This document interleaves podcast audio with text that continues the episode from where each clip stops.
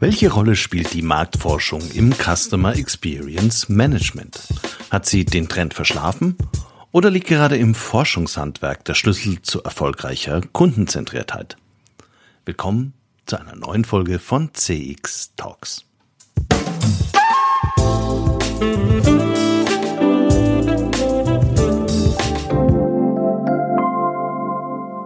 Hallo und herzlich willkommen bei CX Talks. Ich bin Peter Pirner vom IZEM und finde es sehr schön, dass Sie wieder zuhören.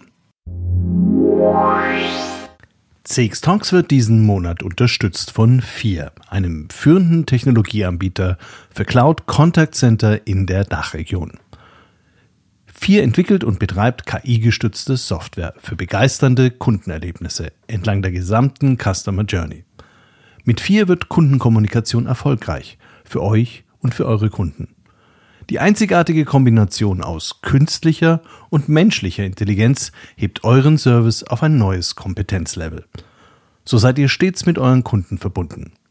Mehr Informationen zu 4 findest du auf der Website www.4.ai und auf der Sponsorenseite von CX Talks.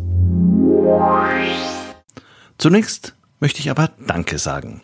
Seit dieser Woche wurden die mittlerweile 45 Folgen von CX Talks mehr als 15.000 Mal angehört.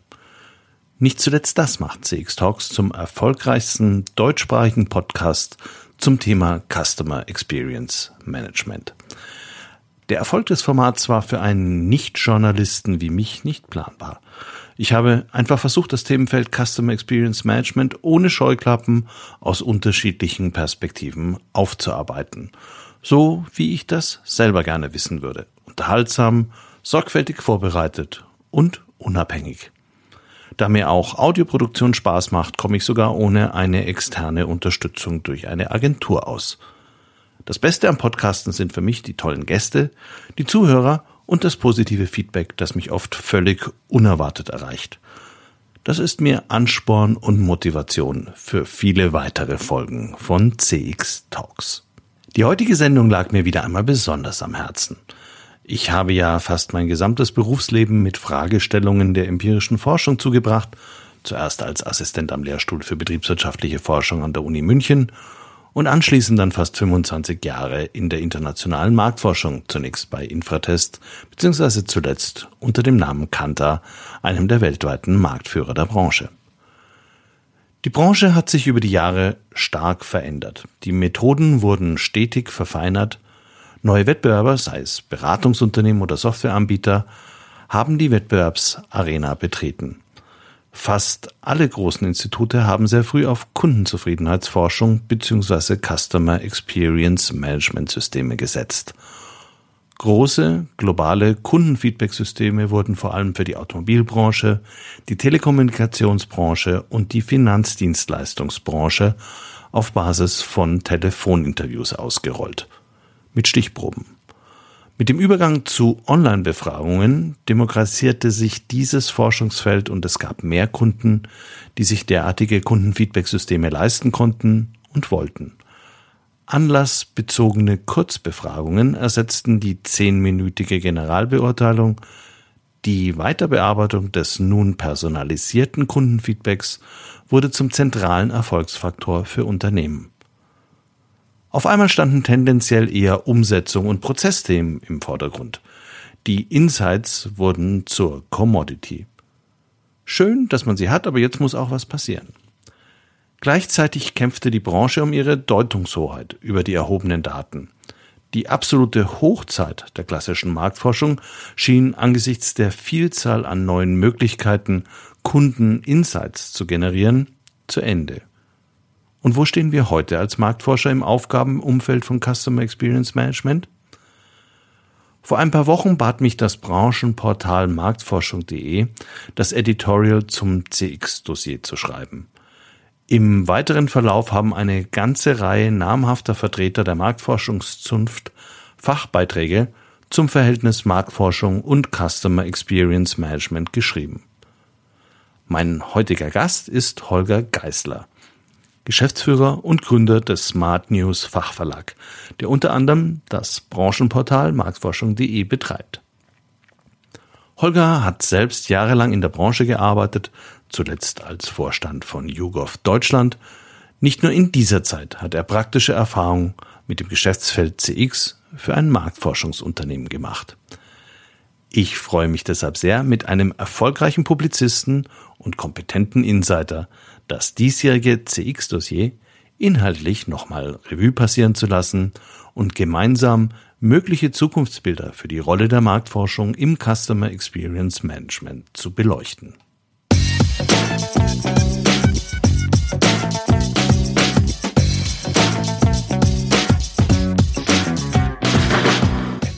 Hallo Holger, herzlich willkommen bei CX Talks.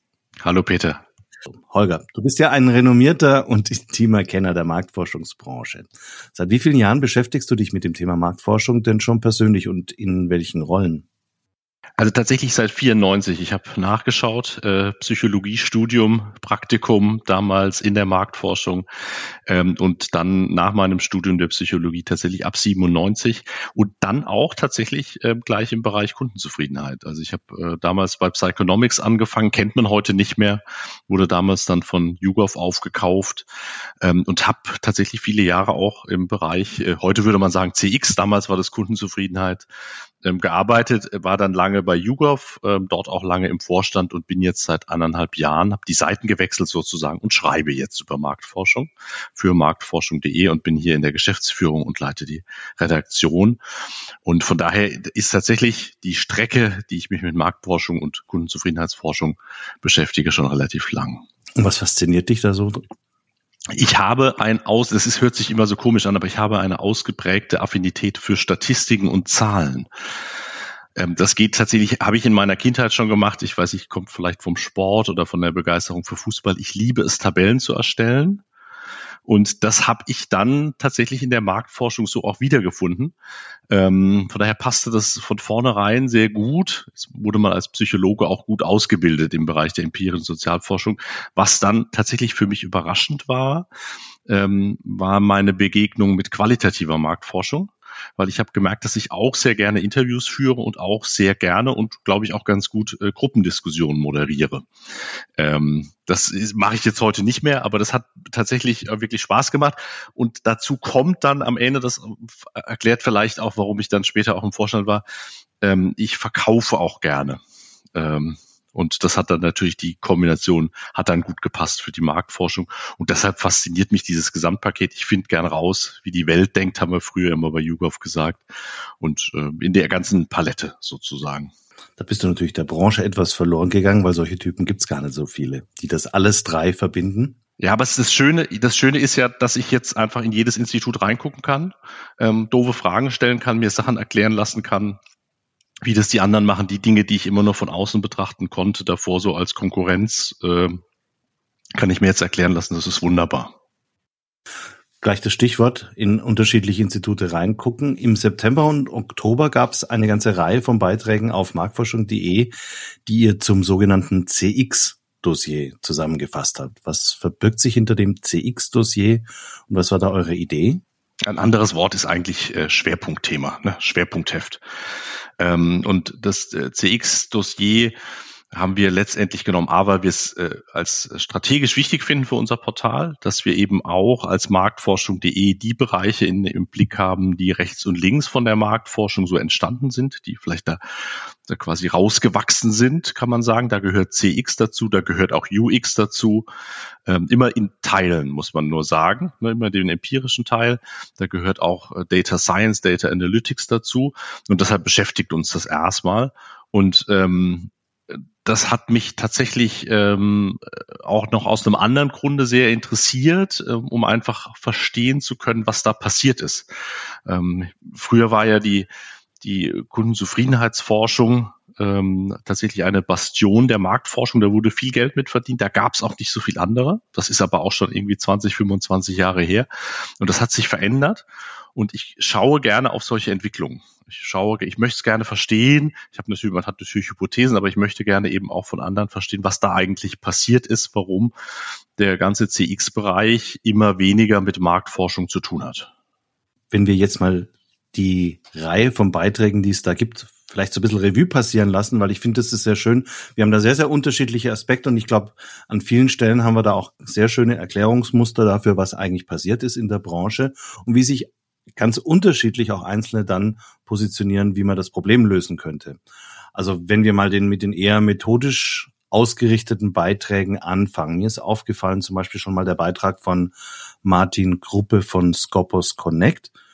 Der beschäftigt sich ja zum Beispiel mit Innovationsmanagement und wie es dadurch, wie dadurch die CX verbessert werden kann. Und da ist mir besonders gut gefallen, dass er sagt, Produkt, dass man Produktinnovation nicht isoliert betrachten sollte, sondern für ein stimmiges Bild über die gesamte Journey sorgen muss. Ist das aus deiner Sicht eine Einzelmeinung noch? Nee, ich finde, er trifft tatsächlich das sehr gut auf den Punkt und das ähm, ist auch wichtig, dass der, der Artikel diesen ähm, Fokus einnimmt, weil das äh, tatsächlich, was ist er, beschreibt es ja an diesem, diesem Volvo Polestar, an seinem Auto, was er da gekauft hat und was dann an vielen Stellen, das Auto ist toll, aber an vielen Stellen im gesamten Kaufprozess und in der gesamten Customer Experience ist eben ganz viel, läuft ganz viel äh, falsch. Und mir ist sofort aufgefallen, dass ich aus meiner eigenen Autovergangenheit da zwei Beispiele äh, zuschustern, zuschustern können, beistellen könnte, die genauso gelaufen sind.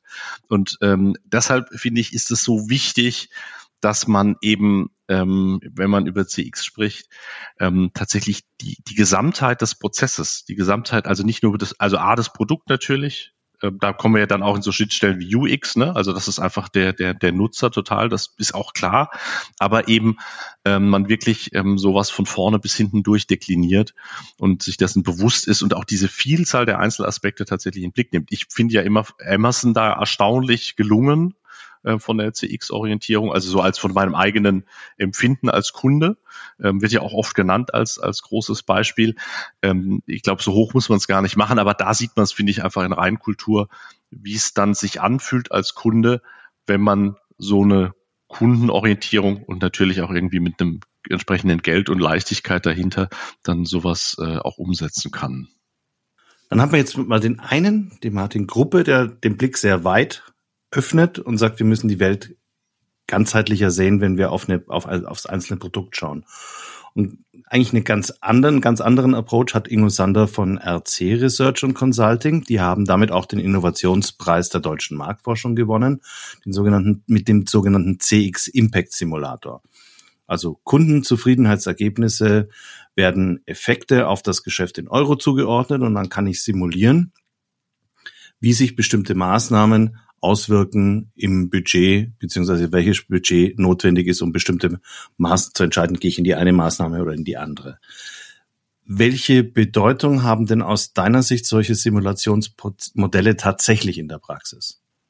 Also ich finde den Beitrag sehr weit. Ich finde dieses Tool sehr weit vorne, muss ich ehrlicherweise sagen, weil ich äh, immer das Gefühl habe, es gibt nach wie vor ins, äh, Unternehmen, ähm, wo es eher darum geht, dass man grundsätzlich sagt, Mensch, was bringt uns das alles? Also die schon daran scheitern, den ROI überhaupt vernünftig von irgendwelchen Kundenbindungsmaßnahmen aufzuzeigen. So, und jetzt geht der Beitrag von RC Consulting hier, von dem Ingo Sander, eben nochmal zehn Schritte weiter nach vorne, indem er sagt, ich zeige nicht nur auf, dass es einen Effekt hat, sondern ich gebe dir ein Tool an die Hand, ähm, wo du tatsächlich dir überlegen kannst, wenn ich diese Maßnahme mache, wird das so auf die Kundenzufriedenheit wirken oder auf CX. Das finde ich großartig. Ich habe äh, auch die Präsentation damals bei, beim BVM-Kongress verfolgt, habe das äh, mal so im Live im Einsatz gesehen. Ich finde es sehr weit vorne.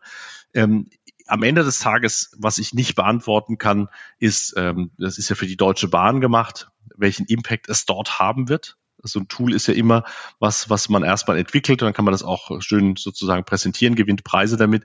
Am Ende des Tages ist es so ein bisschen die Frage, ähm, hält man sich dann auch an die Ergebnisse, die so ein Tool dann liefert? Das, äh, da bin ich sehr gespannt, was da die DB in drei, vier Jahren mal davon erzählen wird. Aber den Gedanken finde ich fantastisch. Ähm, weil wie gesagt, äh, diese, diese Entwicklungen, also irgendwie, man kann ja vom Prinzip her, äh, gibt ja viele so Analysen, dass man die Börsenkurse von Unternehmen betrachtet, die in Abhängigkeit von ihren Kundenzufriedenheitswerten und da sieht man ja immer relativ starke Zusammenhänge, aber die Frage ist immer so ein bisschen, was, was ist denn dann der, wo kommt es denn her? Also warum ist denn das so? Ähm, aber das ist äh, tatsächlich das Tool von dem Ingo Sander, finde ich ausgezeichnet und ganz spannend ähm, und äh, würde sich wünschen, dass mehr Unternehmen sowas haben. Aber ich glaube, es ist halt auch nicht jedem gegeben und auch es kostet ja auch in der Entwicklung eine ganze Menge. Aber es ist ein, finde ich, ein fantastischer Beitrag. Mir, mir ging es da übrigens ganz genauso. Ich finde das handwerklich ganz großes Kino. Also da schnalzt dann der Marktforscher mit der Zunge, wenn er das sieht, was da alles gezaubert wird. Und ich finde es auch unglaublich spannend, habe aber tatsächlich auch eher immer so die Erfahrung gemacht, wenn jemand mich massiv nur nach Simulationsmodellen gefragt hat, haben wir dann viel zu viel Zeit damit verplempert, an dem Simulationsmodul zu schrauben und die Simulationen durchzuführen, statt drüber nachzudenken, was ist jetzt, was tun wir jetzt wirklich im nächsten Schritt, äh, wenn es nämlich wirklich weh tut, weil simulieren tut noch nicht weh. Ja, das, das, das führt ganz wunderbar eigentlich zu dem Bastian von, äh, zu dem Beitrag von Sebastian Süperek, der ja vom Prinzip her sagt, der, der, der, die haben ja auch einen eigenen CX-Podcast äh, mit diesem CX einfach machen. Und das ist ja genau seine, seine Kernbotschaft ist ja eigentlich, du musst es halt auch machen. Ähm, und das ist genau der Punkt, den du eben gesagt hast. Aber ich habe dich unterbrochen, Entschuldigung. Es gibt zwei Artikel, die fand ich echt spannend. Einerseits eine ähm, ein Berater, Jörn Dickhaut von The Savvy Company, der sagt, was ihm immer auffällt, wenn er von außen draufschaut, ist, wie schlecht die internen Customer Insights Abteilungen mit den Customer Experience Abteilungen zusammenarbeiten. Und dann gibt es den Sebastian Süpirek, der eben, wie gesagt, selber eigentlich so eine interne Abteilung ist. Und er sagt, was ihm immer auffällt, ist, dass die externen Institute CX nicht verstehen und dass er ein ganz anderes Verständnis hat. So. Und das greift für mich tatsächlich so ein Phänomen ab, was ich in CX relativ häufig beobachte, dass ich, dass alle das Gefühl haben, die anderen verstehen mich nicht. Und deshalb reden wir nicht miteinander. Ist das was, äh, siehst du das auch so oder wer, auf welche Seite würdest du dich jetzt schlagen? Sind es die internen, sind es die externen, sind es die CX-Abteilungen selber, die nicht funktionieren im Zusammenspiel? Ich habe es ich hab's ganz unterschiedlich in der Praxis erlebt, in meiner eigenen Forscherpraxis noch. Also ich habe es äh, erlebt, wo ganz früh bei CX-Projekten tatsächlich auch irgendwelche Qualitätsbeauftragten, Servicebeauftragten mit ins äh, Team kamen und ich das immer sehr, sehr sinnvoll fand, diese Perspektive von, von vornherein mitzunehmen. Aber es gibt natürlich auch äh, Unternehmen, wo es so ein Gerangel gibt äh, wo einfach die Grenzen dann zwischen einer Marktforschungsabteilung vielleicht auf der einen Seite und einer CX-Abteilung auch unklar definiert sind. Und ganz schlimm ist immer, wenn sie unterschiedlich aufgehängt sind, gerade in Konzernen. Ne, das eine dann im Marketing, das andere vom Prinzip her, was er sich im Vertrieb zum Beispiel. Und dann wird es häufig schwierig, ähm, weil dann sind sich irgendwie die Vorstände vielleicht nicht grün und dann zieht sich durch die Abteilung durch. Ähm, an der Stelle spricht es, glaube ich, viel dafür, erstmal aus, wenn man sich auf den Beitrag von dem, von dem, äh, wie heißt der, Dickhaut äh, äh, bezieht, einfach äh, viel dafür, dass man tatsächlich das verzahnt so gut wie es geht. Ne, dass man alle an einen, einen Tisch holt, dass man es auch organisatorisch so aufhängt, dass man gut miteinander arbeiten kann. Also das heißt einfach Abteilungen verzahnen die sich darum kümmern. Ähm, ich, ich glaube, das ist erstmal das Zentrale. Der Sebastian Süperek ähm, beschäftigt sich ja dann auch ein Stück weit mit dem Blick der externen Institute. Und ich glaube, da hat er auch recht äh, aus seiner Sicht heraus, ähm, auch aus der, ähm, aus der Schwierigkeit. Ähm, und der, den Kernpunkt bei dem Beitrag von Sebastian Süperek finde ich aber tatsächlich dieses Thema, da macht er ja den großen Unterschied auch auf, dass er sagt, bei CX geht es eigentlich am Ende des Tages auch ums Umsetzen.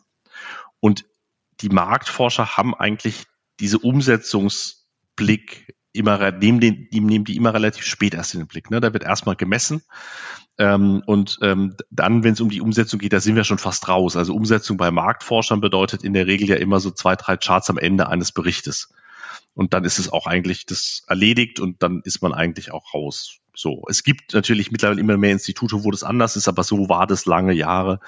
Ähm, und ich fand da nochmal ganz spannend einen Satz von der Franziska ähm, Hüßmann von, von MSR, die ja auch einen Beitrag geschrieben hat. Die schrieb nämlich, es besteht in vielen Unternehmen kein Erkenntnisproblem, sondern eher ein Umsetzungsproblem. Und da sind wir dabei. Ne? Wir, du kannst mit Marktforschung ganz wunderbar Dinge erkennen zeigt ja relativ genau auf, wo haben wir denn Probleme. Aber es, es darf eben bei der, bei der Erkenntnis nicht stehen bleiben, sondern es muss dann halt auch in die Umsetzung gehen. Und da ist der Marktforscher in der Vergangenheit einfach zu defensiv gewesen, waren nicht, irgendwann auch nicht mehr am Tisch, wenn es darum ging. Und ich glaube, das zieht sich eben, wie gesagt, an vielen Stellen heute immer noch durch. Die Franziska Hüßmann ist jetzt ein gutes Beispiel, die kommt ja von MSR Consulting und das ist jetzt eine Firma, die sich ja eher als Berater positioniert, der mit Forschungsergebnissen arbeitet. Also ich meine, deren Kernmarkenversprechen ist es, aus Forschungsergebnissen eine Umsetzung anzustoßen und auch in diesem Prozess ganz bewusst mit dabei zu sein. Äh, gibt es da eine Tendenz, auch in vielen anderen Instituten, die du beobachtest, dass man sich eigene Beratungstruppen dann leistet, die dann auch diese zumindest als Teilservice eines Institutes dies anbieten oder hat man sich entschieden, das überlassen wir tatsächlich spezialisierten äh, Unternehmen jetzt außerhalb? Ähm, also äh, das ist mein Gefühl, aber äh. Peter, das musst du ergänzen beziehungsweise mhm. widersprechen. Ich habe das Gefühl, dass gerade bei den großen Häusern durchaus so eine Perspektive ähm, da ist. Ähm, ich nehme Ipsos so wahr, ich nehme Kantar so wahr, ähm, ich nehme auch eine GIM so wahr, also dass es einfach an der Stelle immer mehr geht, ähm, die sich da aufgemacht haben. Da, wenn man sich überlegt, wie lange wir die, diese, diese Diskussion in die der machen das schon seit 20 Jahren. Ja, also. genau, das ist der Punkt. Genau, wie lange wir diese Diskussion schon haben in der Marktforschung, ist es erstaunlich, wie wenig weit wir als Branche da gekommen sind. Ähm, das, das finde ich schon ähm, erstaunlich. Ähm, das glaube glaub ich, es klappt auch nicht immer, muss man ehrlicherweise sagen. Wir selbst hatten damals bei YouGov auch ähm, verschiedene Truppen, die sehr stark in dem Beratungssektor unterwegs sind, die wenig Forschung gemacht haben. Diese, da hat es teilweise geklappt. Das Problem ist ist halt immer nur, ähm, und deshalb ist es auch dann so unattraktiv manchmal vom Geschäftsmodell, wenn dann auf einmal so ein paar Leute gehen. Das ist immer so, so an, es hängt immer so an Köpfen. Äh, wenn man, wir hatten damals eine Situation, da ist ein ganzes äh, Team äh, quasi zu einem anderen Unternehmen gegangen.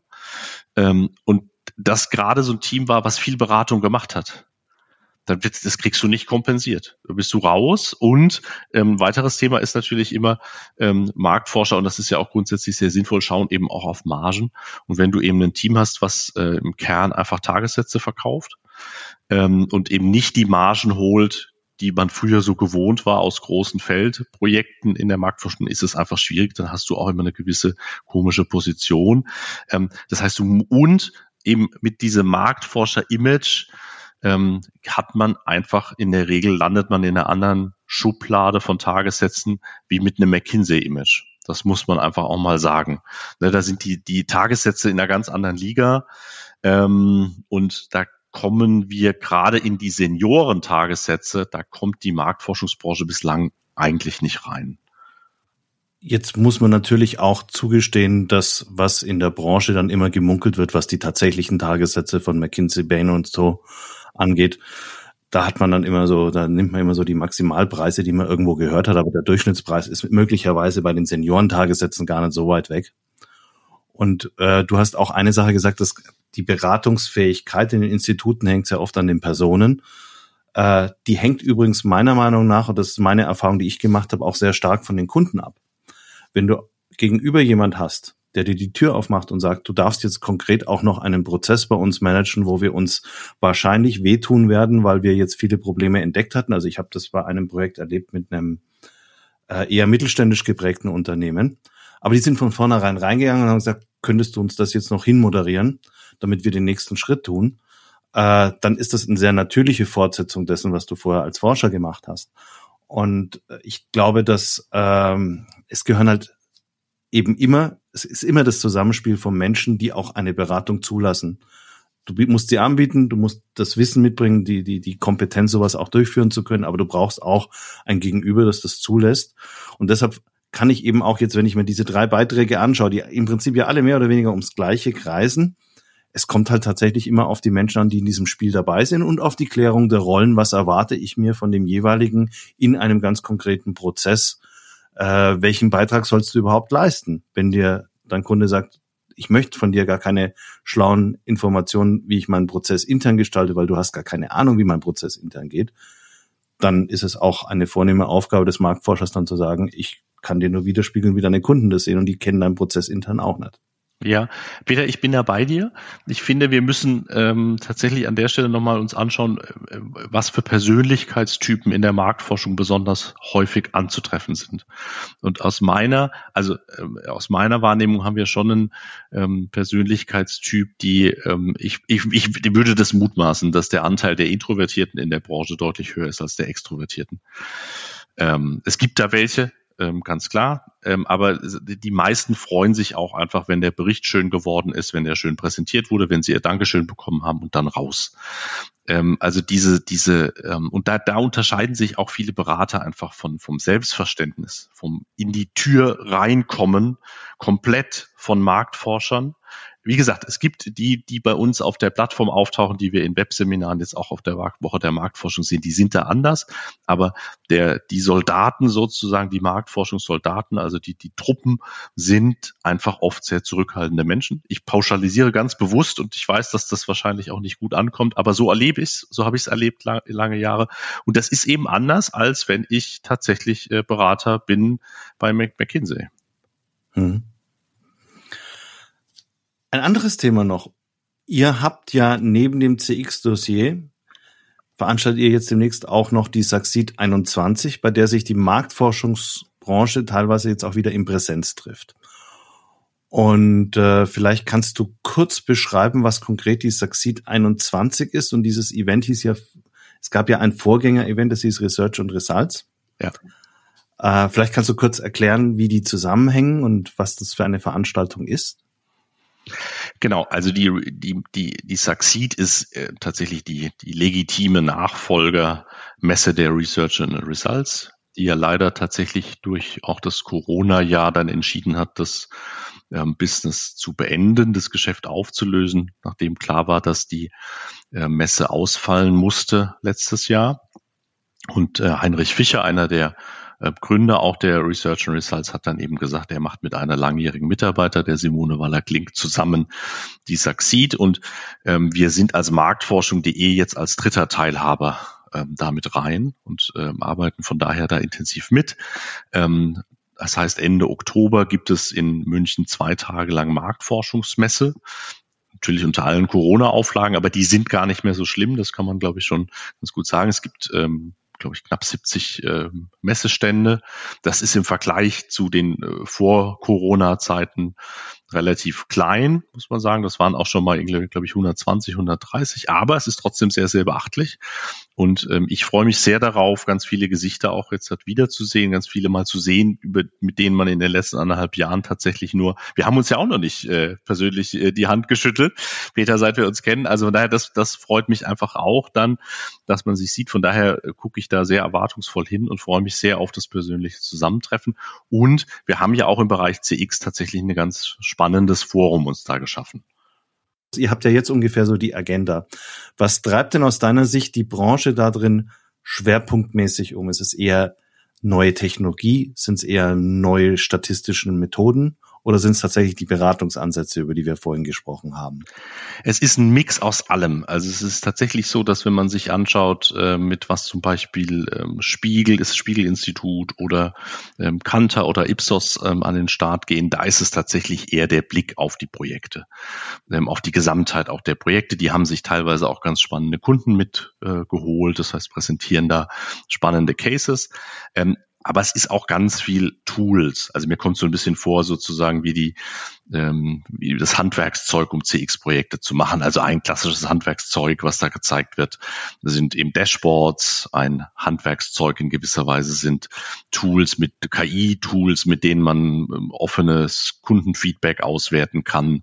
Ähm, wir haben einen sehr spannenden Ansatz auch von den von dem Institut. Ähm, die hießen früher Phoebe, die heißen jetzt Inno Innovation for Research oder so. Ähm, das ist ein Englisch, die äh, letztendlich emotionale Analysen ähm, mit auf, auf sozusagen auf gesprochenes Wort machen, also auf Audio-Files, also auf, auf gesprochenes Kundenfeedback und da emotionale Analysen fahren. Das ist wahnsinnig spannend, das mal zu sehen, was man da so mitmachen kann.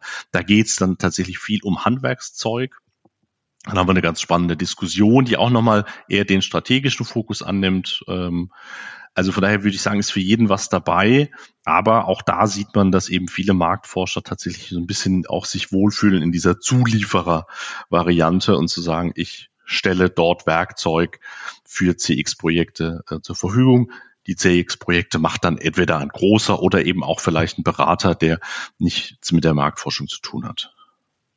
Abschließend würde ich dir jetzt gerne noch eine Frage stellen zu deiner persönlichen Einschätzung. Und ich beziehe mich da auf einen Artikel, den ein ganz großer der Branche, Hartmut Scheffler, auch auf dem CX-Dossier geschrieben hat, wo er gesagt hat, wir müssen den Anspruch erheben als Marktforscher, dass wir das Denken des Customer Experience Managements maßgeblich beeinflussen, weil wir CX-Management breiter definieren müssen als CX-Management 2.0 und dazu eben auch die Teildisziplinen Marke, Kommunikation, Innovation und Kundenerfahrung unter einem Dach unter dem Begriff CXM führen sollen. Ich persönlich fand das jetzt äh, als Idee, dass, dass alle Disziplinen zusammengehören, sehr sinnvoll, weil die Fragestellungen einfach auch ganzheitlich sind. Das jetzt aber CX 2.0 zu nennen und zu sagen, das ist das Zentrum des Customer Experience Research, ging mir persönlich ein bisschen zu weit, weil eben auch noch viele andere Aspekte dazugehören, die die Marktforschung gar nicht leisten kann. Aber von der Insights-Perspektive erscheint mir diese Forderung absolut gerechtfertigt. Wie siehst du das? Ähm, das würde ich ähnlich sehen. Das ist ein, ähm, das ist tatsächlich ein sehr, sehr hoher Anspruch, den er hier formuliert. Und ähm, ich habe eben das Gefühl, dass die Marktforschung an der Stelle bei diesem Themen CX auch nicht aus einer Position der Stärke argumentieren kann. Ähm, von daher, weil ich einfach das Gefühl habe, da haben wir was verloren, das müssten wir eigentlich erst wieder aufholen. Ähm, ich, ich, weiß, das ist wieder so eine pessimistische Sicht auf die Marktforschung, aber so erlebe ich es ähm, ähm, an der Stelle. Ähm, ne, man muss an der Stelle einfach sagen, er sagt halt auch, es geht um eine Kombination aus Measurement und Management. Und dann kann man klar sagen, wo sind wir stark? Ja klar, im Measurement, da sind wir super, da sind wir auch wahrscheinlich besser als alle anderen. Aber im Management, hm, da sind wir halt nicht so gut. Ähm, und ich glaube, von dem Anspruch nochmal auch, wir haben ja darüber gesprochen, wie wichtig das Thema Umsetzung ist, dass es eben nicht beim Measurement stehen bleibt. Da ist Nachholbedarf. Da muss man ganz klar sagen, ist Nachholbedarf. Und von daher ähm, ist die Forderung und auch der Gedanke gut. Man muss auch sagen, Hartmut Scheffler ist auch jemand, der ja sehr früh schon auch die Bedeutung von Beratung betont hat in der, in der Marktforschung. Ähm, nach wie vor habe ich aber das Gefühl, ähm, da sind viele Institute noch nicht so weit. Man würde sich das mehr noch wünschen. Ähm, aber ähm, viel, ja, viel Geld wird eben noch an anderer Stelle gemacht und da lebt der, leben viele Marktforscher ja auch gut.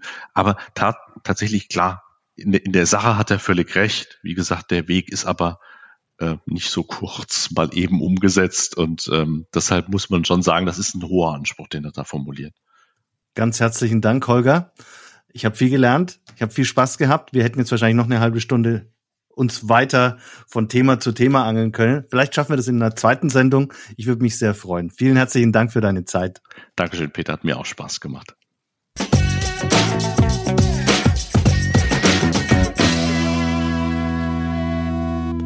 Das war Holger Geisler, Geschäftsführer und Gründer des Smart News Fachverlag, der unter anderem das Branchenportal Marktforschung.de betreibt.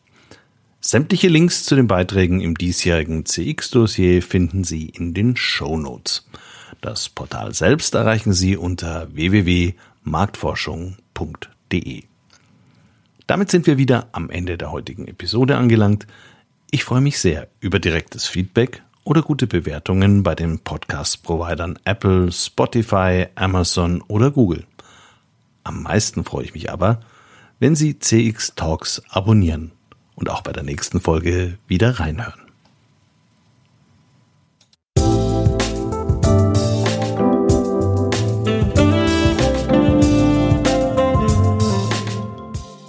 Das war CX Talks, der deutschsprachige Podcast für Customer Experience Management. Abonnieren Sie uns auf Apple, Spotify oder Google Podcast.